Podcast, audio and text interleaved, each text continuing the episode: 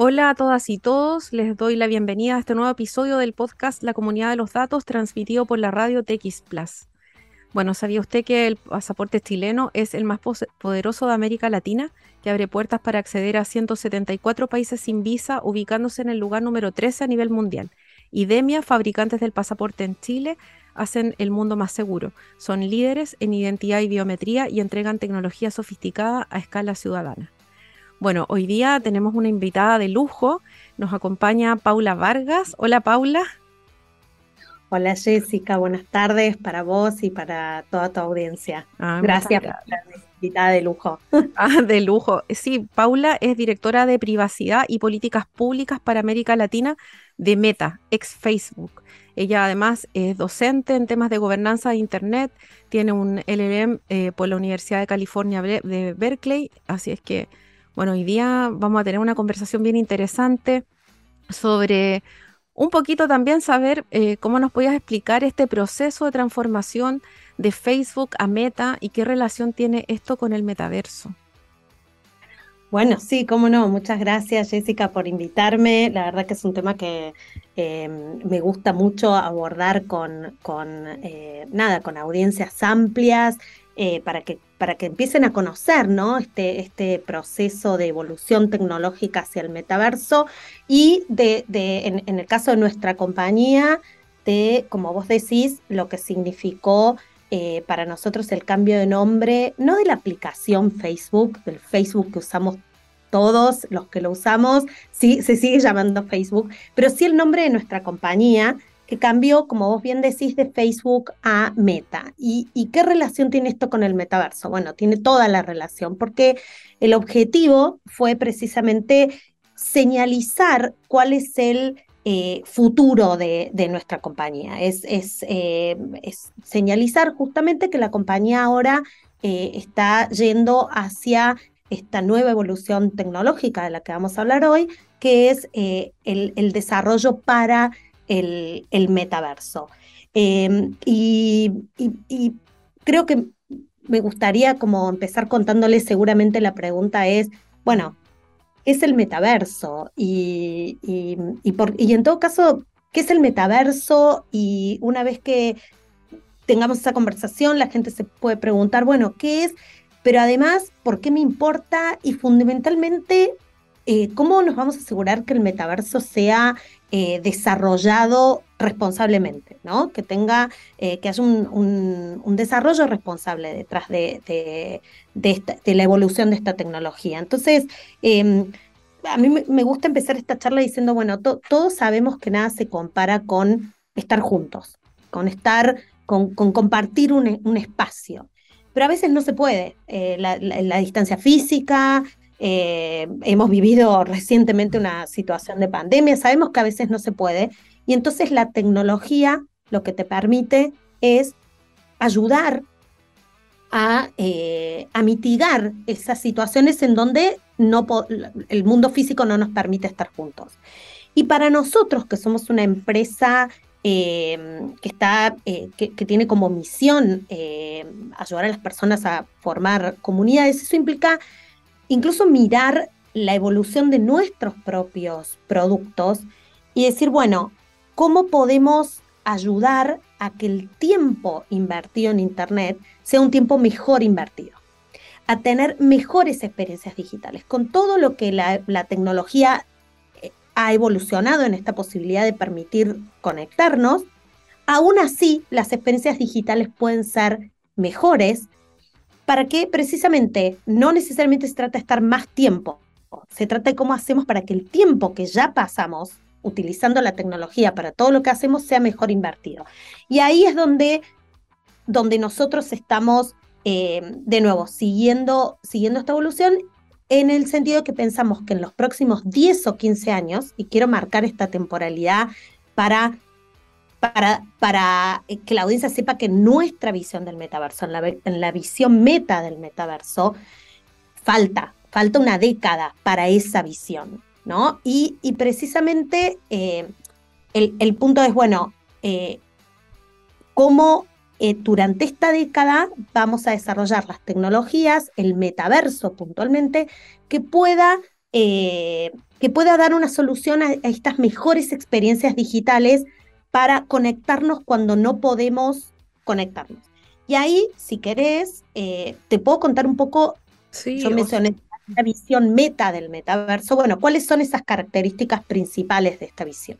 Porque finalmente, Paula, el metaverso eh, no es un solo metaverso, son distintos tipos de metaverso que puedan ir construyéndose y que puedan interoperar, como un poco, esta es una visión la que tiene la compañía, Meta. La visión que tiene Meta es una visión de un metaverso interoperable, que no es lo mismo que distintos metaversos, es justamente la visión cuando, y, justamente está, está muy buena tu pregunta porque me permite ir a esto, ¿cuáles son los elementos esenciales de la visión que tenemos nosotros? Entonces, primero, ¿qué es el metaverso para nosotros? Bueno, el metaverso para nosotros es la evolución de las tecnologías sociales y es el sucesor del Internet móvil. Es decir, es, la próxima Internet que va a suceder a la Internet que tenemos hoy, que es la Internet móvil. Es decir, este Internet que nos permitió primero conectarnos vía texto, luego nos permitió hablarnos, luego nos permitió vernos, hoy nos va a permitir lo que es por ahí la característica saliente del metaverso, que es la inmersividad, la experiencia 3D que hace que justamente esto que hablamos de cuando no podemos compartir un espacio, igual tengamos la experiencia como si estuviésemos en el mismo lugar. La inmersividad lo que te permite es ser parte de una experiencia o sentir que estás en la experiencia y no como estamos hoy mediados por pantallas.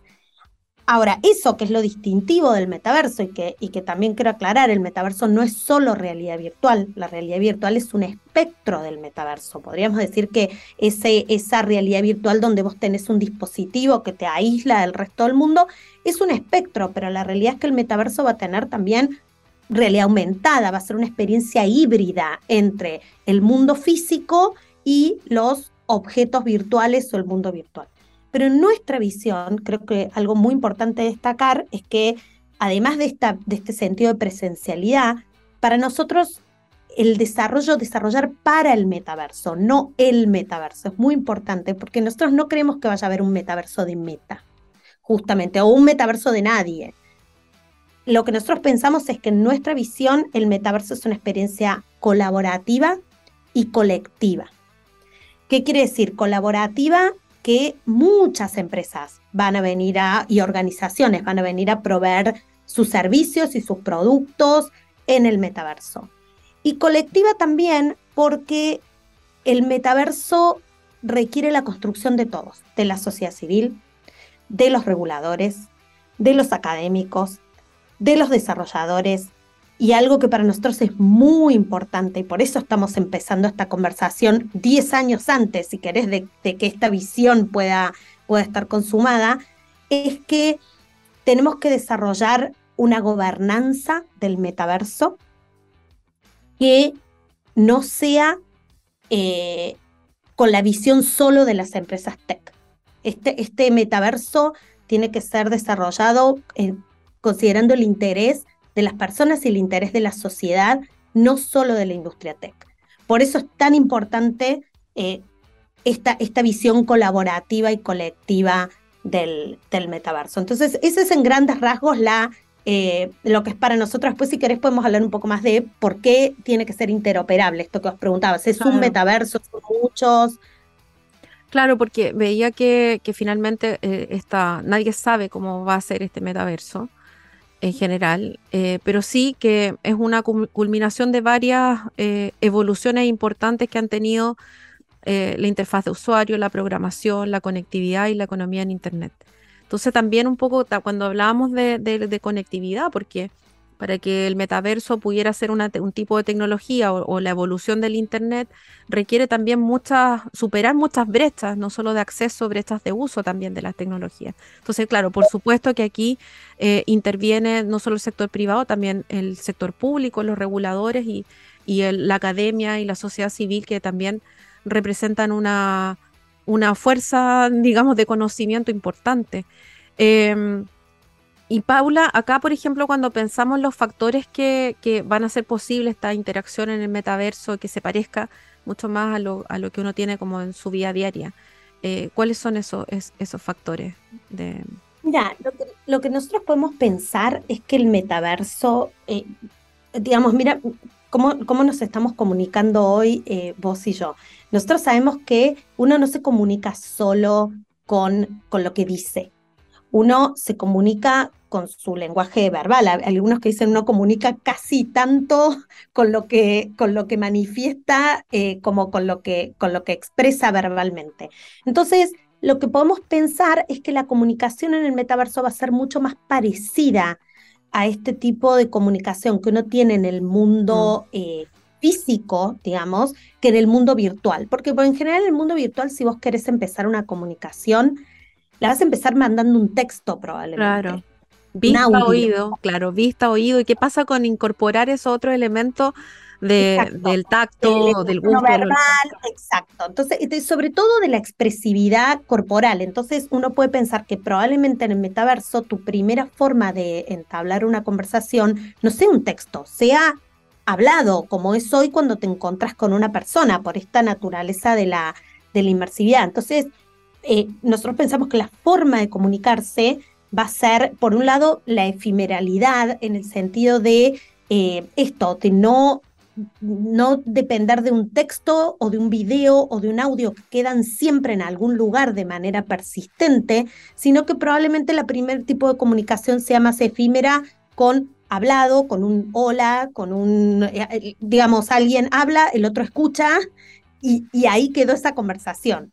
Después podemos pensar que em, e, lo que sería la personificación. En el metaverso nosotros vamos a estar personificados por algo que son los avatars. Y los avatars, cuando representen eventualmente nuestra, nuestra, nuestra fisonomía, van a tener nuestros gestos, nuestra forma de hablar, nuestra forma de sonreír, de mirar, eh, todos sabemos que, no sé, vos podés estar en una reunión y mirar a alguien de costado y eso significa un montón de cosas cuando alguien está hablando. Y entonces, esa personificación es otra característica y otra característica es la inmersividad, el hecho de estar en la experiencia y no estar mediada por, por las pantallas. Entonces, todo eso hace que, esto sea mucho más parecido al mundo físico que a lo que se experimenta hoy en el mundo virtual, digamos, eh, y, todo lo que eso puede implicar eh, en, términos de experiencia de usuario, pero también en términos del que hablamos antes, de gobernanza, ¿no? Eh, Oye, Paula, y la, a mí me parece súper interesante, especialmente por, también por estas oportunidades. O sea, sabemos que hay desafíos, que después los podemos conversar, pero partir un poquito como con estas oportunidades que van a tener, bueno, no solo las empresas de tecnología, sino que un montón de profesionales eh, de una manera multidisciplinar, entendiendo también de que lo que hay detrás de, estos servicios, también hay una inteligencia artificial. Entonces, sí. Y, y, ahí, eh, cuando hablamos de estas oportunidades que ofrece el metaverso, ya sea como en educación se ha dicho mucho como esta posibilidad de tener una, una, una experiencia educativa muy diferente eh, pero también en los negocios, en la salud. ¿En qué proyectos, por ejemplo, mm, o en qué está invirtiendo Meta en estas áreas que, que se ha pensado como, como oportunidades de, de negocio?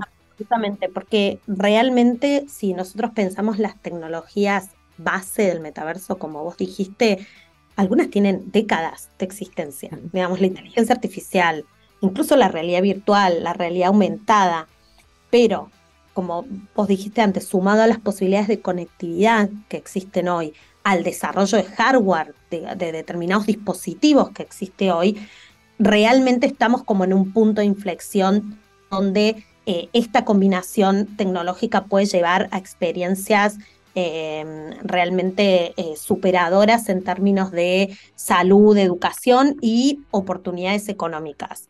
Por ejemplo, pensemos en la educación. La mayoría de nosotros recibe una educación de una manera pasiva, digamos. Alguien te enseña algo y vos lo aprendés, pero imagínense lo que es aprender eh, de una manera inmersiva, aprender sobre el cuerpo humano pudiendo recorrer el, cuerpo humano, aprender eh, de física pudiendo experimentar eh, las, las, las las experiencias justamente eh, cómo ocurren en la realidad. Entonces, eh, Meta está eh, invirtiendo en algunos proyectos educativos, por ejemplo, uno que son campuses gemelos, porque uno de los puntos claves del metaverso en la educación, como hablamos muy al principio, es superar a veces las barreras físicas, ¿no? Las barreras físicas y también las barreras económicas de poder acceder a determinados centros educativos. O sea, no todos, eh, en todos lados tienen esa, esa oportunidad. Entonces el metaverso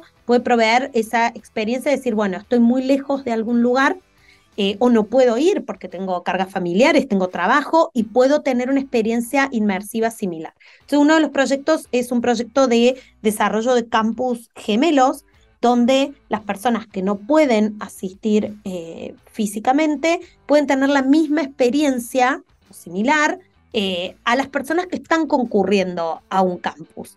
Y después hay otra experiencia de desarrollo también, de, es, un, es, un, proyecto en el que se invierte, en el que Meta está invirtiendo, desarrollado por eh, una, una, maestra de, grados eh, primarios, medios, también toda una currícula de matemática y demás. Entonces son proyectos que en los que Meta está invirtiendo para que para precisamente poder demostrar este, este potencial. Sí quiero aclarar que, por supuesto, en temas de educación es muy importante el tema accesibilidad. ¿Por qué? Porque sabemos que donde, donde hace falta un dispositivo, por más económico que sea ese dispositivo, hay una cuestión de accesibilidad. Sea, si necesitas un dispositivo, que puede ser lo mismo que con cualquier dispositivo que usamos hoy, una computadora, un celular, lo vimos en la pandemia, los que tenían y los que no tenían, eh, bueno, nosotros somos muy conscientes de eso, de que en términos educativos hace falta eh, resolver de alguna manera el tema de accesibilidad, eh, sobre todo cuando estamos hablando de realidad virtual. Para realidad aumentada también hay muchos puntos de, ingreso, digamos, al metaverso. Salud, lo mismo, hablamos siempre lo que es en, eh, entrenamientos, o sea, mitigar el riesgo de intervenir directamente a una persona, o enseñanza de cuidados pediátricos, eh, todo lo que puede ser mitigar eh, dolor, digamos, cómo enseñar cuestiones de entrenamiento, realmente puede ser revolucionario. Y en términos económicos, nosotros podemos construir como meta, decíamos, para el metaverso desarrollar mucho, pero realmente el potencial de lo que va a ser el metaverso está relacionado a lo que pueden hacer los creadores y, los desarrolladores. Eh, y, eso para América Latina es muy importante, porque la, producción de, objetos digitales eh, que, por eso es tan importante la interoperabilidad también, para que esos objetos puedan ir de un lugar a otro, pero para, para América Latina la oportunidad para los desarrolladores y para los creadores es enorme. ¿Cómo ves tú que, que, se están articulando hoy en América Latina esos creadores y desarrolladores? Bueno, hay, la verdad es que América Latina tiene, digo, yo no, realmente no tengo, no tengo números, no, no puedo hablar en general. Te puedo decir, por ejemplo, nosotros cómo estamos haciendo determinados programas para, eh, nosotros tenemos una plataforma que se llama Spark AR, que es de realidad aumentada. Entonces, cómo estamos nosotros ofreciendo entrenamientos y capacitaciones a desarrolladores para que puedan eh, aprender a, desarrollar estos objetos digitales. Eh, pero seguramente, digo, ya, ya escuchamos, hay desarrollos de muchos tipos para muchos fines, con lo cual lo importante es fortalecer este, este aspecto de educativo y de promoción y de, eh, y de mostrar las capacidades que tiene el metaverso para, para una región como América Latina. Oye, Paula, y ahí Meta, por ejemplo, ¿cómo, cómo garantizaría un metaverso que fuera abierto? Eh, no sé, ¿qué está, haciendo la compañía como para tratar de dirigir hacia allá? Garantizar, eh, más que garantizar, lo que nosotros tenemos como visión es que el metaverso tiene que ser abierto, interoperable. Ahora, eso va a requerir estándares, estándares de industria, va a requerir eh, regulación, que todos acordemos en que el metaverso tiene que ser abierto e interoperable. Entonces, de nuevo, más que nosotros garantizar es, bueno, nuestra visión es que así es como tiene que ser el metaverso.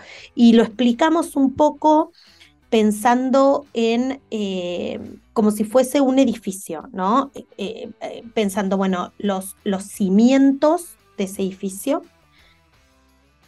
los cimientos serían, bueno, los dispositivos, el hardware, los protocolos. Eh, y a partir de esos cimientos podríamos decir, bueno, vamos a la, a la, a la planta baja. La planta baja serían las plataformas, digamos, los servicios, la infraestructura. Y después vamos al primer piso. Y el primer piso van a ser las experiencias, van a ser las aplicaciones. Ahora, eh, va a ser realmente donde entran los usuarios del metaverso a este primer piso. O sea, vas a tener los cimientos con, con los protocolos y el hardware, vas a tener el, la planta baja con las plataformas y los, y los estándares, y vas a tener luego las experiencias que van a ser a las que van a entrar los usuarios. Esto solo es posible, esta visión del metaverso, si hay interoperabilidad, porque es la forma en que no haya, así como no hay una Internet de Meta, una Internet de Google, de Microsoft, que no haya un metaverso de, sino que haya un metaverso, requieres interoperabilidad. Tal vez no una interoperabilidad absoluta, tal vez no todos los elementos tienen que ser interoperables, no todo tenga que ser interoperable, pero la mejor experiencia para las personas es que tenga un grado alto de interoperabilidad. Porque si no, lo que tenés es fragmentación. Es, y de la misma manera que creo que todos entendemos que la Internet fragmentada no, no es la mejor experiencia. Bueno, tampoco es la mejor experiencia un eh, metaverso eh, fragmentado. Entonces, eh, si nosotros pensamos que el metaverso va a trascender fronteras, que el metaverso va a estar en distintas jurisdicciones, tenemos que generar los estándares y, y las discusiones regulatorias para que eh, para que bueno, para que eso sea posible. ¿no? Justamente ahí, Paula, cuando, cuando uno piensa ya, bueno, qué retos son los que representa el metaverso, los que se enfrenta, también son de distinta índole, muy diversa, eh, técnicamente, jurídicamente, los empresariales, fiscales, los de cadena de valor, de seguridad, de experiencia de usuario y económico. Entonces, cuando mm, eh, también se ha dicho que debiéramos aprender de los retos asociados a la inteligencia artificial para poder aplicarlos al metaverso. Y ahí un poco también em, de estas áreas prioritarias que, para, que guían este desarrollo del metaverso se encuentra la privacidad y la seguridad y la integridad. Ahí un poco, eh, claro, ¿cuál es, eh, qué, están, ¿cuál es el trabajo en puntual, por ejemplo, que se ha pensado en materia de privacidad y también en materia de seguridad e integridad?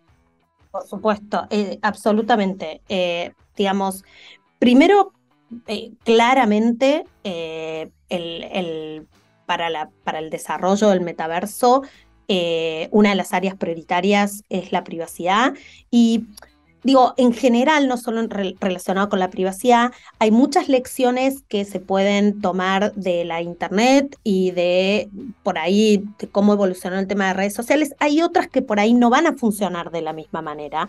Por eso tenemos que tener la conversación hoy, porque hoy más allá de que esta visión que nosotros tenemos sea 10 años, es donde hay que empezar a tener las conversaciones de eh, esto que vos decís, bueno, ¿cuáles, ¿cuáles van a ser los requerimientos en materia de, eh, de seguridad y privacidad e integridad? Por ejemplo, ¿va a implicar nuevos usos de datos? El, el, metaverso, nueva generación de nuevos tipos de datos que tal vez hoy no conocemos. Entonces, de nuestro lado, nosotros hoy ya en los desarrollos que Meta hace en general, no solo para el metaverso, digamos, en todos nuestros productos, nosotros tenemos un programa global de privacidad, que es el programa dentro del cual hay un, hay un proceso que se llama Privacy Review, que es el proceso que nos, que es interdisciplinario y que participan muchísimos equipos, que es el proceso que nos permite a nosotros identificar riesgos de privacidad y mitigarlos digamos, no, no, no se lanzan productos sin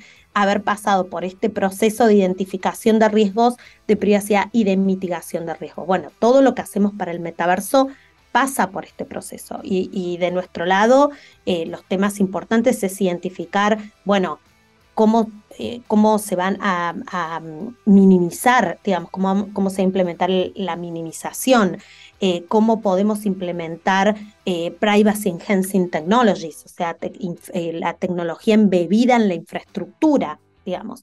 Pero más allá de lo que hagamos nosotros, porque precisamente el metaverso es una visión colectiva y colaborativa, tenemos que empezar estas discusiones de, eh, de riesgos de privacidad, de mitigación, eh, de oportunidad también, ¿no? En el uso de, datos y de cómo eh, habilitar esas oportunidades con las, de, las salvaguardas correspondientes a la privacidad lo mismo con la seguridad y con la integridad, la seguridad de las personas. Por ejemplo, te, doy un ejemplo. Nosotros em, pusimos, hace poco creamos, eh, lanzamos una herramienta que les permite a los usuarios de nuestra, de nuestra plataforma de realidad virtual, que se llama Horizons Worlds, em, poner una, una restricción a que un otro avatar se pueda acercar más de determinado espacio. Pero lo interesante entender, digo, en términos de seguridad, es que las experiencias inmersivas, esto que decíamos, son mucho más parecidas a las, experiencias en el mundo físico. Entonces te puede pasar que si alguien, sea un, avatar, se acerca muy abruptamente, por ejemplo, tu reacción probablemente sea física, digamos, de, de alejar como, como en, el mundo físico. Entonces, ir generando las herramientas para mitigar riesgos también a la, seguridad. Hay mucho para conversar, digamos, en el, tema de seguridad y, la relación entre el avatar y la persona y demás. Pero, por ejemplo, nosotros creamos herramientas. Una herramienta que hace esto, que permite poner un, tipo de, espacio eh, elegido para eh, el acercamiento. Y lo que sí te puedo decir es que tan importantes son esas áreas que vos marcaste que nosotros el año pasado, en el 2021, si mal no recuerdo, lanzamos un, fondo eh, para apoyar programas eh, que tenían que ver con empezar a discutir los temas de gobernanza y de la, del desarrollo responsable del metaverso. Y eh, pusimos cuatro pilares, dos de los cuales era, uno era privacidad, y el otro era eh, seguridad eh, e integridad, em, como para que veas la, relevancia que tiene, que tiene ese tema eh, para nosotros en el desarrollo responsable para el metaverso. Sí, pensaba también, por ejemplo, en todas estas cosas que... riesgos que, que, pueden existir tanto de terceros, porque claro, así como existe hoy día una suplantación de identidad, también se pueden generar eh, suplantaciones de identidad en el metaverso respecto a una persona eh, en su avatar que pudiera tener implicancias incluso más graves, porque como es una realidad inmersiva, eh, donde no es que se puedan cambiar contraseñas o es una realidad totalmente distinta, así como también otros aspectos de, violencia, de violencia en Internet, como pudiera ser la violencia de género, que también ha estado como parte de la discusión. Paula, mira, nos quedan unos minutitos eh, como para ir cerrando. ¿Hay alguna cosa que te gustaría como, como plantear acá a, nuestros oyentes, como para darle una vuelta? Porque esto está en construcción, así que eh, este es un avance. Yo creo que sí, gracias por, por permitirme cerrar, decir que eh, hay, hay, algo importante destacar que es que esta vez el tiempo está de nuestro lado, en nuestra visión, digamos. La Internet, todos sabemos, vino y los reguladores y todo el mundo fue como un poco por detrás, ¿no? Ahora es tan importante que todo este, este espacio que vos das de difusión, eh, las personas que se empiecen a interesar por esto, como usuarios también, ¿no? Cuando empiecen a incorporar estas tecnologías, que todos vayamos teniendo estas discusiones, porque el tiempo está de nuestro lado. O sea, cómo hablar de equidad, de inclusión, cómo hablar de privacidad, de seguridad, de crecimiento económico, que son áreas tan importantes de desarrollo responsable, de generación de estándares. Esto involucra a la industria, a la academia. Entonces, el tiempo está de nuestro lado. Empecemos a tener estas, eh, estas conversaciones de manera abierta y constructiva y colaborativa. Oye, muchísimas gracias, eh, Paula, te pasaste. Em, te queremos invitar de nuevo en otro, para la próxima temporada, por supuesto, cuando tengamos un poquito más de información. Em, contar también de que el otro día, como compartiste este documento de inteligencia artificial, que es de las pocas documentos que se han elaborado en español, eh, que hizo, que también colaboró Facebook o Meta en este caso. Em, eh, ¿Cómo se llama ese el, documento este que de inteligencia artificial? Gracias por, Gracias por mencionarlo. Es un, es un booklet para eh, la, implementación de estándares éticos de inteligencia artificial para emprendedores y startups en América Latina, que como vos decís, no, no sé si es el primero o el único, pero claramente mucho material en español no hay. Eh, yo no conozco otro, así que oh, te agradezco la difusión porque creemos que fue desarrollado por C-Minds, pero con el apoyo de Meta y, la idea es que sea una herramienta bien práctica, que les permita a las startups y los desarrolladores hacer una evaluación y poder encontrar alguna guía de cómo comenzar a implementar estos estándares para sus desarrollos. gracias por ah, Muchas gracias. Mira, cuando lo publiquemos vamos a anotar ahí también el link, la URL del documento para que lo puedan revisar. Bueno, Paula, muchas gracias. Hemos llegado nosotros al momento de la despedida. Gracias por vernos, por escucharnos y nos encontramos el próximo miércoles en la comunidad de los datos. Eh, sin antes voy a saludar a un último auspiciador que es Maglión Abogados, que este estudio jurídico es recomendado por los rankings más prestigiosos a nivel mundial como uno de los mejores estudios de Chile en materia de tecnología.